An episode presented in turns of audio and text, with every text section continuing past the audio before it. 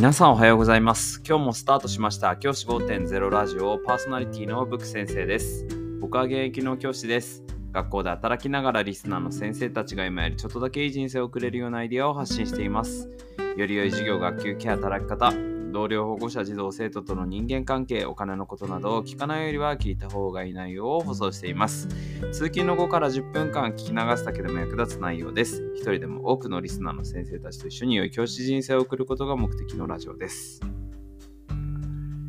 今回のテーマは、学校行事のゴールって何だろうっていう話をしたいと思います。まずですね、ラジオの更新が大変遅くなってしまって申し訳ありません。結構、こう今ちょっとですねやることが多くなってしまって自分のキャパオーバーになってしまっているところがあってラジオが遅れてしまって申し訳ありません。今日まとめてえ全部、えー今までの分放送したいと思っていますので、えー連続になってしまうので区切り区切りで構いません。聞いてもらえれば嬉しいです。今日は学校行事のゴールについて考えたいんです。この時期文化祭とかで合宿学校合唱とかね学校行事が多いかなと思うんですけどそのゴールって何でしょうか？僕はそのゴールになるべきものは最優秀賞ではないと思っています。何かで一番になること。これをですね求め続けていくと僕は結果うまくいかないというふうに考えているんです。結構ですね学校の中だと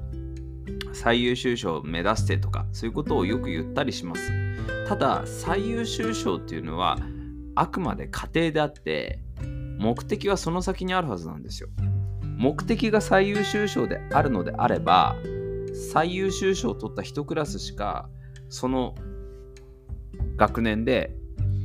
ゴールをクリアできなかったっていう行事なわけですよね。最優秀賞取れなかったわけだからってなったら意味なくないですか？それって何の意味もないことだと思うんですよ。だって1クラスしか達成できない目標の行事なんて全く意味ないじゃないですか。もう目的はそれ以上のものであるはずだと思うんですよ。例えばクラスの団結が深まった。例えばクラスでなかなか行事とかに参加できてない子がクラスの子と一緒に参加できた。そういうことがゴールであるべきだと僕は考えています。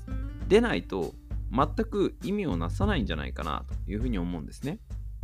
そして最優秀賞を目指した学級が陥る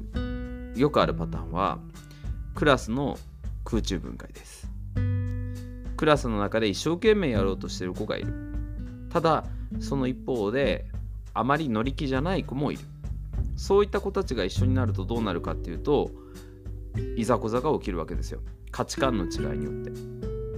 そこで僕はその価値観の違いをぶつけ合うことは構わないことだと思いますけれどもただその先にあるのが最優秀賞であるのであればその価値観が一緒になることは絶対ないと思うんですよ。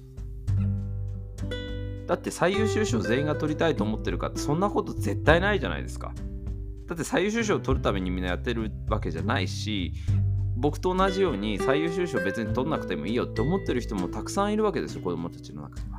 そういった子どもたちが違和感を感じるのは当たり前でその違和感を潰してしまうような最優秀賞取ればいいんだみたいな雰囲気の中でやれば絶対に価値観の違いからいざこざって起きるんですよ。そのいざこざはね僕意味ないことだと思うんですよね。もちろんそれ以上の目標を立てて団結するんだと。クラスが一つにまとまるんだ。全員が活動全員を見捨てない活動をするんだ。っていう目標目的でやっていてそれでうまくいかなくてっていうことで議論になるのは構わないと思います。今の子例えば朝練習があるとして朝練習に遅れてきた子がいてこの子たちをに対して厳しい言葉をかけるってこれ見捨てることにならない。誰も誰も全員見捨てないでやるってことになってなくない？これ良くないよっていう議論ならいいと思うんですよ。そういった子供たち同士のいざこざはいいことだと思うんです。ただそうじゃなくて最優秀賞を取るのにこれじゃダメじゃんこれになってしまうことがかなり多いと思うんですよ。これでは何の意味もない活動だなというふうに僕は考えています。大切なことは木を見て森を見ずにならないこと。森は何なのかっていうことを行事の時には常に考えなきゃいけない。そういうふうに僕は考えています。ぜひ先生方もこの意識を持ってほしいなというふうに思います。じゃあ今日はこの辺で起立で着席さよならまた明日。